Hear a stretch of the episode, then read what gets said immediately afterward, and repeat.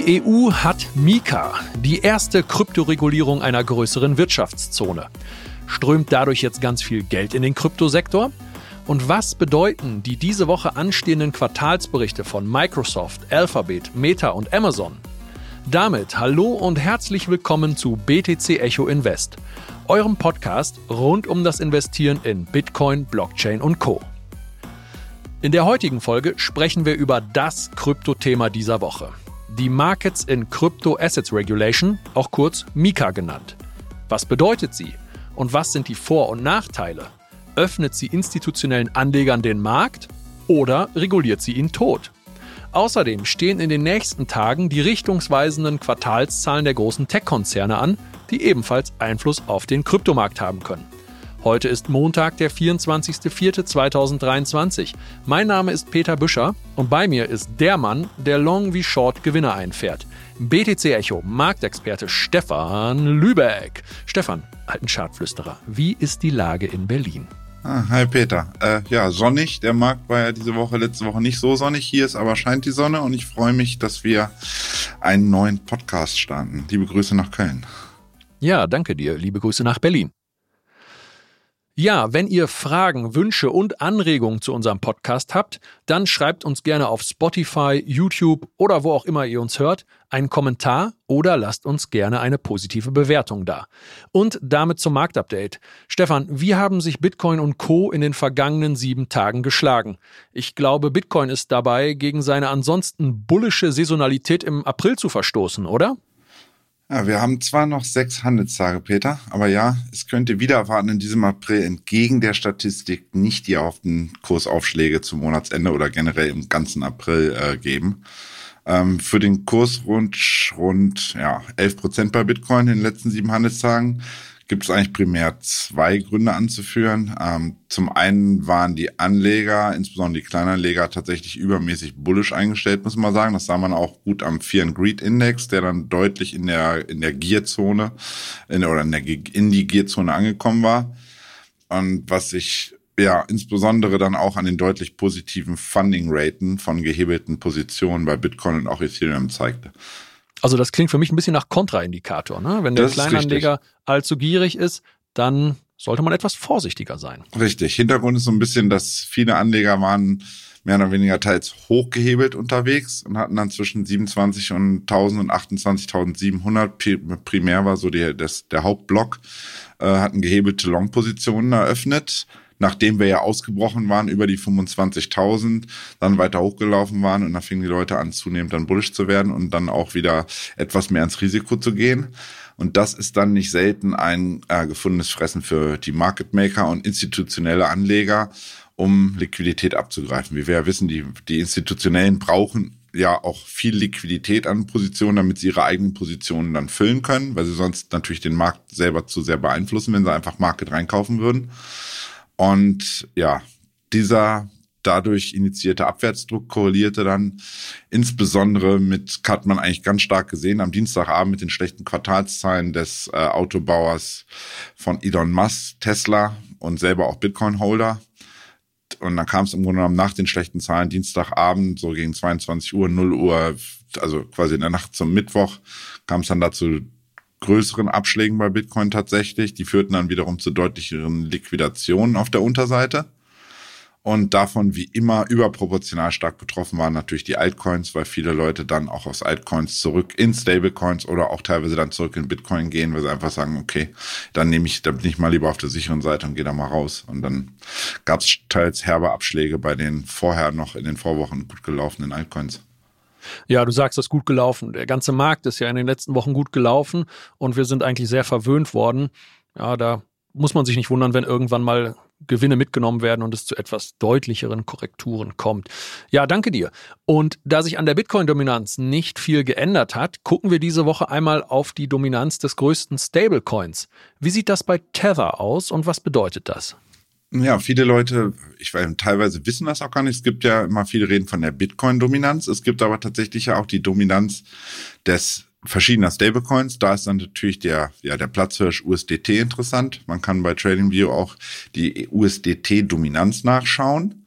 Und ähm, die verhält sich im Grunde genommen invers zum Market Cap des Kryptosektors. und korreliert damit. Also zeigt sie, und da zeigte sich dann, dass die USDT-Dominanz bullish war, erreicht tatsächlich ein neues Monatshoch ähm, ja. und es steht also jetzt auch wieder im Bereich des Monatshochs. Also bullische USDT-Dominanz heißt bärischer Gesamtmarkt, oder? Richtig, heißt einfach, Leute gehen zurück in, in Stablecoins und stehen mehr oder weniger an der Seitenlinie, sagt man immer so schön. Ja. Ja, und das, ja, wie ich schon meinte, beendeten dann im Endeffekt, also führte zur Beendigung von Bitcoin-Trades, Altcoin-Trades. Und ähm, das spiegelt sich dann halt in dieser Dominanz äh, von USDT in diesem Fall wieder. Ähm, als Tipp von mir sage ich da auch immer durchaus macht Sinn an markanten Marktlevels von Bitcoin, wie jetzt den Bereich um 30.000. Da wissen wir, das ist ein starker Widerstand, hatten wir auch mehrfach drüber gesprochen, weil es damals mehrfach immer wieder Support war, was einmal äh, vormals Unterstützung war, ist jetzt erstmal Widerstand. Und da macht es einfach mal Sinn, da drauf zu schauen, weil wenn das nämlich dann korreliert, dass die USDT-Dominanz selber dann auf einmal an relevanten Unterstützungslevels steht, weil die natürlich abnimmt in der Zeit, wo Bitcoin steigt, dann ähm, muss man immer mal genau gucken, was machen die Kurse dann da und wie verhält es sich da. Und da ist dann nicht selten immer so ein Indiz dafür, dann womöglich es vielleicht mal Sinn macht, Gewinne mitzunehmen, einen Stop-Loss ranzuziehen oder wie auch immer man da dann selber verfährt.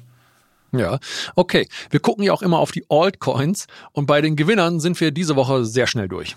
Also da gibt's einmal Radix, ist mit 8,4% plus auf Platz 1 und Radix hatten wir letzte Woche hier auch besprochen, weil XRD damals schon auf Platz 1 und der Wochengewinner war. Und nachdem wir darüber gesprochen hatten, hat Radix dann nochmal stolze 61% geholt.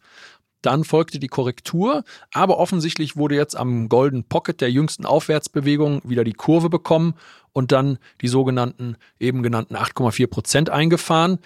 Und hier an der Stelle zu Radix noch ein Nachtrag. Wir hatten Radix als deutsches Projekt angepriesen. Die Core-Developer kommen allerdings aus dem United Kingdom. Ansonsten sind diese Woche noch der BitTorrent-Token und der Leo-Token leicht im Plus. Und das war's dann leider schon. Werfen wir daher mal einen Blick auf die Verlierer. Das kann ja auch sehr erhellend sein. Und da sehen wir Injective, Conflux, Arbitrum und Rocket Pool. Hier wurden zwischen 22 und 30 Prozent abgegeben. Stefan, hast du eine Ahnung, woran das liegen könnte? Also primär sind es, äh, wie wir ja schon besprochen hatten, tatsächlich Gewinnmitnahmen wenn Leute, wenn Projekte gut gelaufen sind, und da gehörten die vier zweifelsfrei dazu, die waren Top-Performer der letzten 10, 14 Handelstage so roundabout. Und da hat sich dann gezeigt, wir sind vielleicht doch noch nicht in der erhofften und von allen gewünschten und auf Twitter überall kommunizierten Altcoin-Season angekommen. Ähm, und vorher, ja, vorher ist es halt weiterhin ein aktiv zu handelnder Markt, sag ich mal ähm, Gewinne mitnehmen, macht in diesen äh, Börsenzeiten oder diesen Marktphasen Sinn. Wie ich schon gerade meinte, Stop-Loss ist vielleicht mal nachzuziehen, ähm, ist mehr oder weniger wirklich das A und O eines aktiv äh, äh, eines aktiven Anlegers, der jetzt nicht langfristig plant und hoddelt und wegen dieser Einjahresfrist für die Steuern da vielleicht dann äh, das aussitzt. Aber wenn man aktiv am Markt sein will, dann sollte man mitunter dann die schönen Gewinne sich vielleicht nicht immer wieder durch die Finger gehen lassen, sondern einfach dann mal auch was mitnehmen und sich darüber freuen und dann gegebenenfalls halt unter wieder, unten wieder einsteigen. Bei Arbitrum und Rocket Pool, die du beide gerade angesprochen hattest, dürfte die Konsolidierung dann zusätzlich auch mit dem Kursabschlag bei Ethereum einhergehen, weil sind beides nun mal Projekte, ähm, die aus dem Ökosystem von ETH kommen. Und ähm, ja, Ethereum ist, hat 13 Prozent korrigiert jetzt diese Woche. Dementsprechend haben dann auch teilweise Projekte aus dem, ja, aus dem Dunstkreis von Ethereum etwas abgegeben. Ja, danke dir, dass du nochmal gerade unterschieden hast zwischen dem aktiven Händler oder Trader und dem Hodler. Denn es ist gar nicht so einfach, wie du so sagst, dass man oben schön die Gewinne mitnimmt und unten wieder einsteigt, ja, das lässt sich rückblickend alles immer ganz leicht betrachten. Aber da braucht man eigentlich schon eine Menge Erfahrung, so wie du zum Beispiel, um da auch wirklich am Ende mit einem Plus auszusteigen oder ähm, ja, ja, nicht unter die Räder zu kommen. Man kann Ansonsten, ja auch sozusagen beides haben. Ich trenne das auch ganz krass in Depots, damit ich das nicht vermische und im Grunde meine Emotionen da auf, die, auf mein Hoddle-Depot nicht einwirken. Aber es gibt mal, äh, das kommt tatsächlich aus meinen alten Online-Gaming-Zeiten, da gab es mal jemanden, der gesagt hat, was du hast, hast du. Und äh, das spricht dann bei Gewinnen auch dafür, weil von Gewinnen, oder man kann jetzt in Floskeln reden, von Gewinnen ist noch niemand arm geworden. Insofern äh, kann man da auch mal mitnehmen. Und ich habe auch kein Problem, wenn ich 30 Prozent oder 20 Prozent wo mitnehme und das Ding rennt noch 20 Prozent weiter. Ich freue mich für alle, die mehr Gewinne machen. Ich bin froh, wenn ich äh, 20 Prozent habe. Das ist mehr, als man bei vielen Aktien oder ETFs in mehreren Jahren bekommen kann. Insofern muss man das auch mal ein bisschen relativieren. Ne? Ja, genau, nicht zu gierig werden.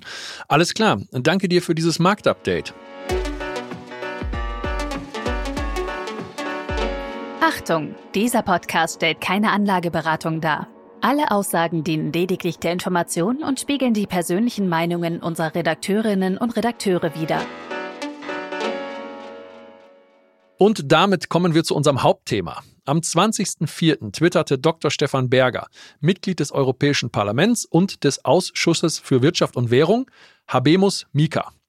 Diese Formulierung ist ansonsten der Bekanntgabe eines neuen Papstes vorbehalten und ganz nüchtern betrachtet muss man allerdings sagen, Päpste gab es schon viele, eine europäische Regulierung für Kryptoassets bisher aber noch nicht. Gut, um jetzt nicht allzu blasphemisch zu werden, es sollte hier auf die historische Dimension dieser EU-Verordnung hingewiesen werden mit dem Spruch Habemus Mika. Denn damit ist die EU die erste große Wirtschaftszone, die Bitcoin und Co. reguliert. Mit Mika, das steht für Markets in Crypto-Assets, gilt für alle EU-Staaten eine einheitliche Regelung für Kryptowährungen. Doch ganz fertig ist diese Regulierung noch nicht. Abgedeckt sind dadurch bisher Utility-Token, Stablecoins und die Verwahrung von Bitcoin und Co. Security-Token zum Beispiel fallen nicht unter Mika, da sie eigentlich bereits weitestgehend reguliert sind. Auch noch nicht erfasst wurden NFTs sowie DeFi und Staking und Lending. Hier wird wohl aller Voraussicht nach noch ein Mika 2.0 erscheinen, wie gerade diskutiert wird. Die aktuelle Mika-Version, die gilt auch noch nicht seit dem 20.04 sondern die gilt erst, wenn sie im Amtsblatt der Europäischen Union erscheint. Das wird für Juni vermutet, also jetzt recht bald. Und dann gelten nochmal 12 bis 18 Monate Übergangszeit, bis es überall umgesetzt werden muss. Also das kann durchaus nochmal ein bis knapp zwei Jahre dauern, bis Mika dann in der kompletten EU gilt. Aber was genau bedeutet diese regulatorische Sicherheit jetzt für uns Kryptoinvestoren?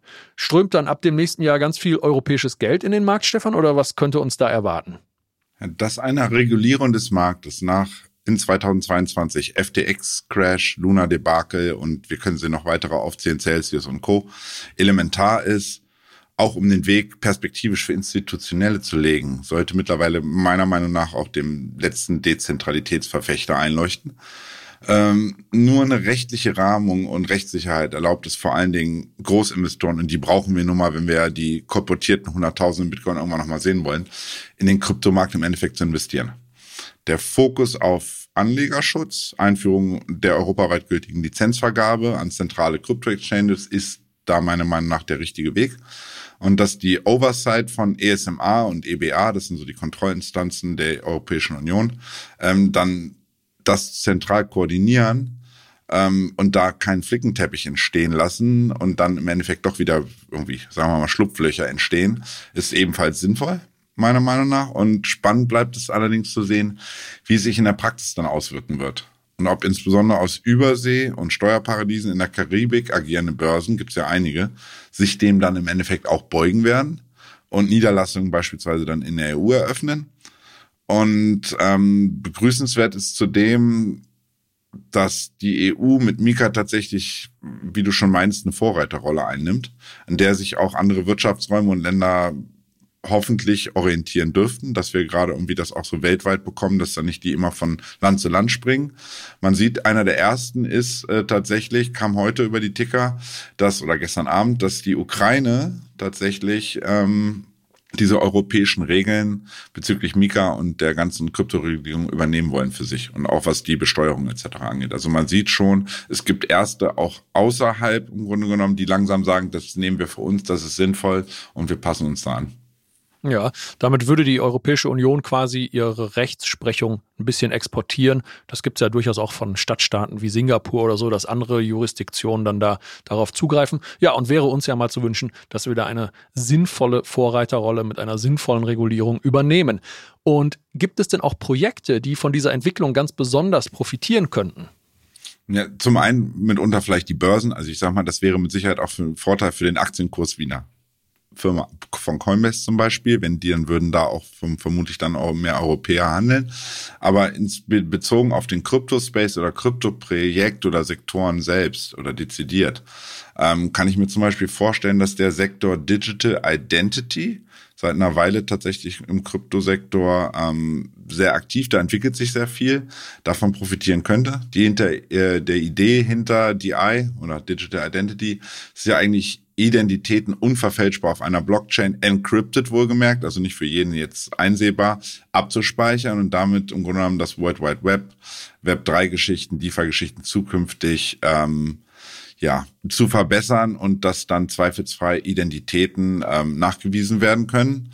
Ich selber nehme auch tatsächlich momentan an so einer Beta-Phase von einem deutschen ähm, Projekt teil. Da geht es dann einfach abzuwarten, wie die Entwicklungen in diesem Bereich sind und man sollte sie im Auge behalten, da sie auch vor allen Dingen auch das Problem des Identitätsdiebstahls im Internet und im Crypto-Space durch hoffentlich innovative Blockchain-Lösungen perspektivisch versuchen zu entgegen. Also bleibt es durchaus spannend, dieser Bereich, denke ich. Ja. Ja, das und deine Einschätzung zu Mika, das klingt alles positiv. Außerdem wird durch Mika der EU ein Wettbewerbsvorteil gegenüber den USA zugesprochen. Das gibt's ja auch nicht allzu oft. Und allgemein gilt Mika als guter Kompromiss, der auch von der Kryptoindustrie mit Wohlwollen angenommen worden ist. Ich habe mich deshalb mal nach Kritik an Mika umgeschaut und da ist zum einen zu lesen, dass Unternehmen, die Kryptoassets herausgeben wollen, die müssen jetzt detailliert Auskunft über den Energieverbrauch geben dass dies der EU wichtiger ist als die Unterscheidung zwischen wirklich dezentralen Coins und angeblich dezentralen Coins, das ist vor allem Bitcoin-Maximalisten ein Dorn im Auge. Auch kommt die Befürchtung, dass ein hoher Energieverbrauch auch automatisch mit einer hohen CO2-Emission gleichgesetzt wird, was sein kann, aber nicht sein muss und was bei, was bei der aktuellen politischen Lage dann ja schnell mal mit Sanktionen und Verboten einhergehen kann. Dann habe ich noch gefunden, aus dem Blickwinkel von Startups sind die hohen regulatorischen Anforderungen eine Hürde, die viel Geld kostet und hier eventuell innovationshemmend wirken könnte. Ja, das wird die Zukunft zeigen, ob das auch so ist. Und ein weiterer Kritikpunkt ist das Zinsverbot für Stablecoins. Werden die dadurch aus der EU verschwinden oder werden EU-Bürger dann einfach außerhalb der EU staken und lenden? Stefan, wie siehst du das? Ja, erstmal gilt es ja nur für Stablecoins.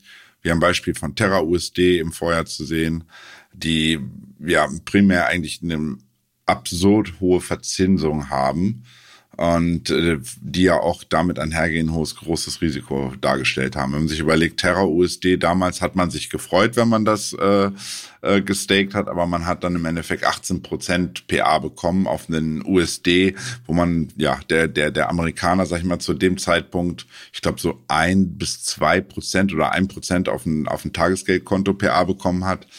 Und ähm, da hat, sieht man schon, okay, da im Endeffekt ist das Ding gecrashed. Da äh, war, war alles, was zu gut klingt, um wahr zu sein, ist dann vermutlich auch irgendwie problematisch oder geht mit erhöhten Risiken einher. Und spannend wird es diesbezüglich meiner Meinung nach, ähm, die EZB hat sich da nämlich auch, also der EZB wurde im Bezuge von Mika auch ein Vetorecht eingeräumt beim Autorisierungsprozess, insbesondere für algorithmische Stablecoins. Und da wird man sehen, wie aggressiv die EZB da hier vorgehen wird, um die Rolle als ja, Währungshüter des Euros irgendwie im Endeffekt auszuüben. Ja, die wollen sich da die Butter nicht vom Brot nehmen lassen und weiter quasi ihr Geldschöpfungsmonopol behalten. Ja, das ist bei der Fed ja nicht ähnlich, wenn man sieht, dass wie die agieren mit den ganzen ähm, gegen USDC und, und weitere Stablecoins in den USA.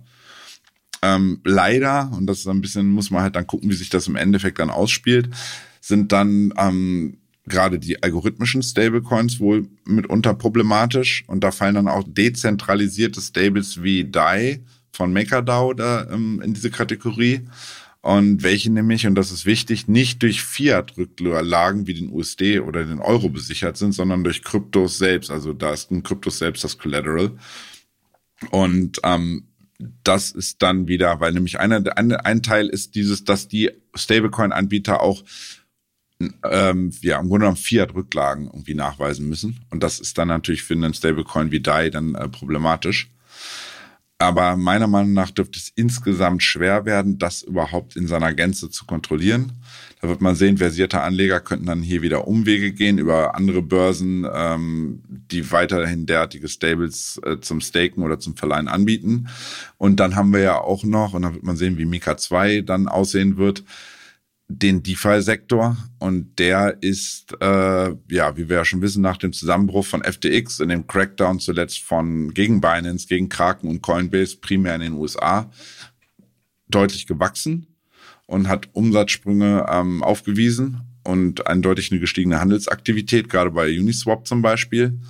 Und ähm, ja, die Entwicklung wird man sehen, dass immer das eine gegen das andere und mal gucken, ob wir dann irgendwann vielleicht so eine runde Lösung hinbekommen, mit der die alle zufriedenstellt und die auch die Nutzer vor allem zufriedenstellt und es nicht alles dann unnötig verkompliziert. Ja. Gut, dann ging mit Mika ja auch noch die Transfer of Funds Regulation durch, kurz TFR genannt. Da geht es vorgeblich um Geldwäsche und die Abwehr von Terrorfinanzierung mein persönlicher Vorschlag an dieser Stelle, kümmert euch da gerade beim zweiten Punkt einfach mal um den US-Dollar. Das könnte etwas zielführender sein. Aber den Sarkasmus mal beiseite. Für Unternehmen und Anleger bedeutet das jetzt ganz konkret, dass wenn ein Kunde ab einem Wert von 1000 Euro diesen an eine sogenannte unhosted Wallet sendet, dann muss der Kryptodienstleister überprüfen, ob diese Wallet auch tatsächlich dem Kunden gehört. Das ist zwar noch eine Abschwächung des ursprünglichen Ansatzes. Da wollte man unhosted Wallets komplett verbieten, was eine absolute Sauerei gewesen wäre, denn jeder Ledger, Trezor, jede Bitbox und Metamask ist ja eine unhosted Wallet. Aber trotzdem stellt die TFR jetzt Kryptobörsen vor eine ganz schöne Herausforderung. Wie kann deiner Meinung nach so eine Überprüfung aussehen? Werden die Exchanges das alle mitmachen? Und gibt es auch Beeinträchtigungen für die Privatpersonen mit den unhosted Wallets?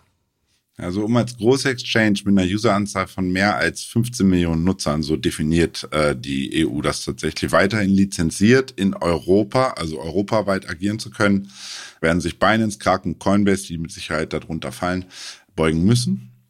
Und zuletzt hat man auch wieder am Beispiel der, äh, der ja, eigentlich stark wachsenden Börse Bybit zum Beispiel gesehen. Die haben jetzt letzte Woche eine E-Mail rausgeschickt an die Nutzer, dass jetzt ähm, KYC und AML ähm, eingeführt wird. Und dementsprechend, ja, also KYC ganz kurz, Know Your Customer und AML ist Anti-Money Laundering. Ne? Also richtig, also die, die gehen auch in diese Richtung und probieren das zu implementieren, weil sie natürlich perspektivisch äh, auch in Europa weiter aktiv sein sollen. Ich glaube, Bybit war ich will jetzt nicht lügen, ich bin kein Fußballfan, aber ich glaube, die waren sogar Sponsor von Dortmund oder sowas. Also die sind schon transparent und dementsprechend, wenn man sie dann auch in der Werbung sieht auf, auf Trikots oder so, dann äh, ist klar, die wollen auch um deutsche Kunden buhlen und dann müssen sich dann im Endeffekt der BaFin oder in diesem Fall halt der Europäischen Union und den Behörden beugen. Ja, kurzes Fun Fact, FTX war auch Sponsor von so einigen. Äh, das ist richtig. Leider, nichts gebracht. Man probiert nur mal dadurch zu wachsen, wo äh, große Zuschauerzahlen sind. Auch gerade Formel 1 und Co. war ja damals ein großes Thema. Aber insofern wird man aber erst mal sehen, wie diese geforderten Überprüfungen dann im Detail gewährleistet werden können. Also wie Exchanges dann, wie du schon sagst, also KYC ist die eine Sache, dass man im Endeffekt bei der Registrierung auf einem, beim Handeln auf einer Börse dann nicht mehr anonym sein kann, ist die eine Sache, aber die Problematik der Forderung im Grunde genommen unhosted Wallet-Adressen einzelnen Kunden zuzuordnen, das ist meiner Meinung nach die große Unbekannte. Also es wurde im Zuge jetzt am Wochenende oder in der, in der letzten Woche mit Mika auch bekannt, dass die Börsen dann tatsächlich auch Software von On-Chain-Datenanalysehäusern wie Chainalysis und Co. bedienen können oder nutzen können.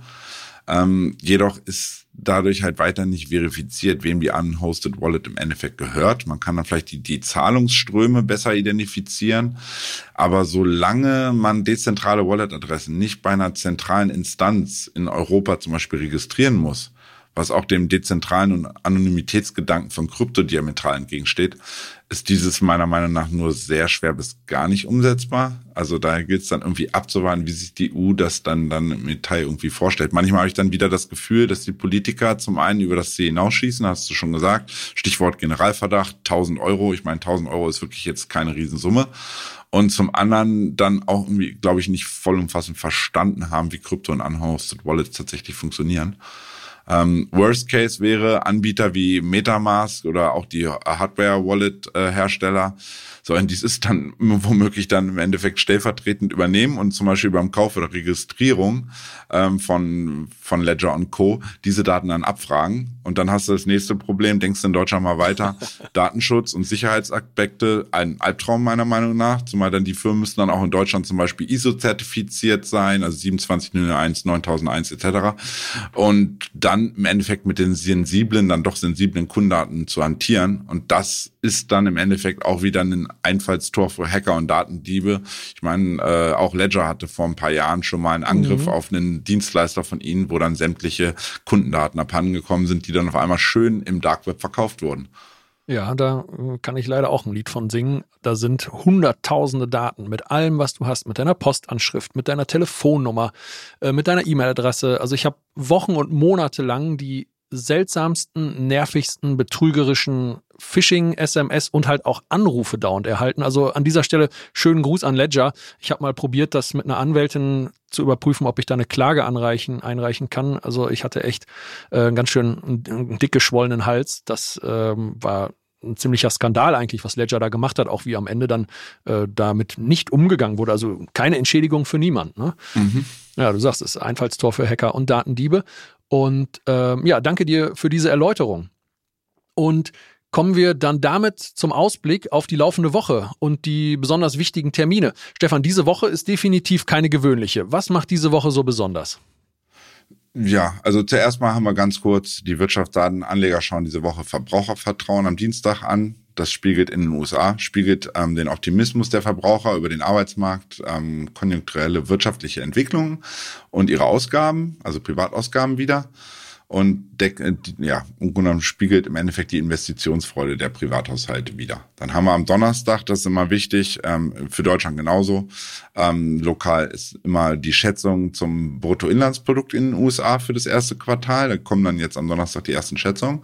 Und das BIP ähm, ist nun mal eine zentrale Kennziffer für die wirtschaftliche Verfassung und das, und das wirtschaftliche Wachstum eines Landes. Und Experten sehen hier nämlich tatsächlich eine deutliche Abkühlung. Zuletzt waren es 2,6 Prozent Wachstum des Bruttoinlandsprodukts und das wurde jetzt reduziert für das erste Q in 2023 auf nur noch zwei Prozent. Freitag folgen dann tatsächlich nochmal Veröffentlichungen der Kernrate der privaten Konsumausgaben. Das ist im ja, Inflationsdaten, also Beschreibung, Änderung der Waren- und Dienstleistungspreise. Und ähm, die Kernrate schließt, das ist immer, muss man vielleicht nochmal nicht mal differenzieren, oder ich erkläre es nochmal kurz, die Preise nämlich für Lebensmittel und Energie aus, ein bisschen verwirrend, weil das ist das, was uns hauptsächlich treibt. Teure Stromkosten und ähm, Lebensmittelkurse, wenn auf einmal die Banane zwei Euro und nicht mehr ein Euro das Kilo kostet, das ist da ausgeblendet.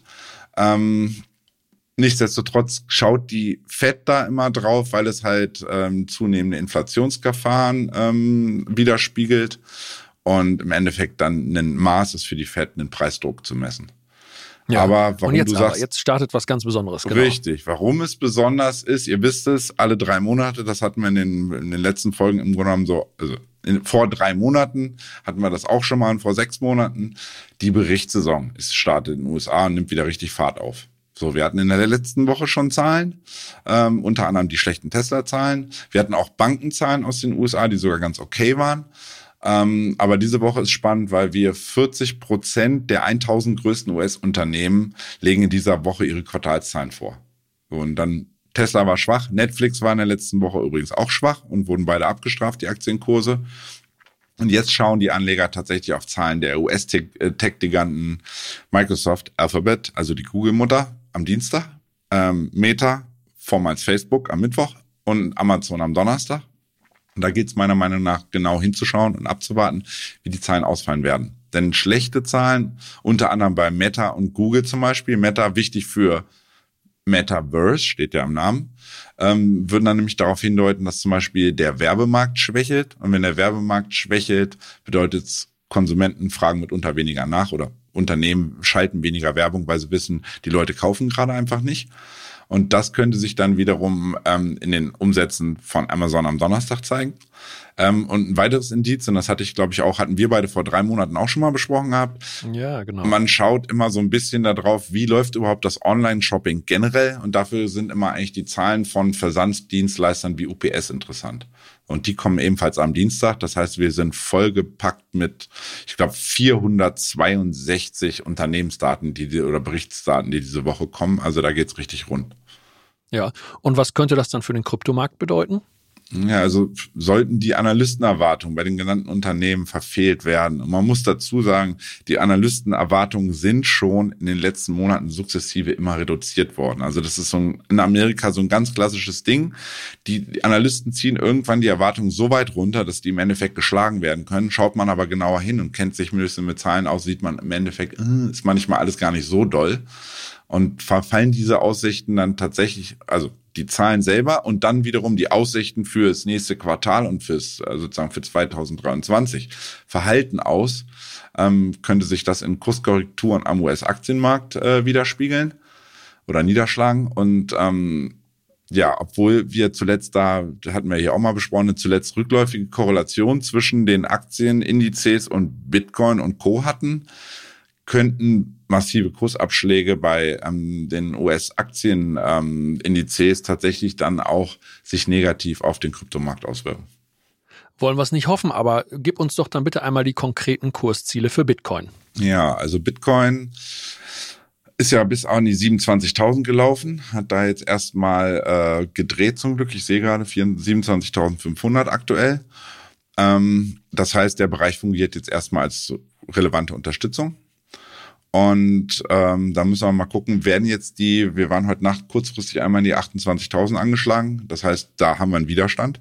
Ähm, wird diese Marke überwunden, denke ich, geht es schnell gegen 28,5. Und wenn wir die brechen, dann kommen wir eigentlich in diese Make-or-Break-Zone 29.200. Die habe ich aus verschiedenen, die kann ich verschieden herleiten. Da haben wir einen Golden Pocket, was da liegt.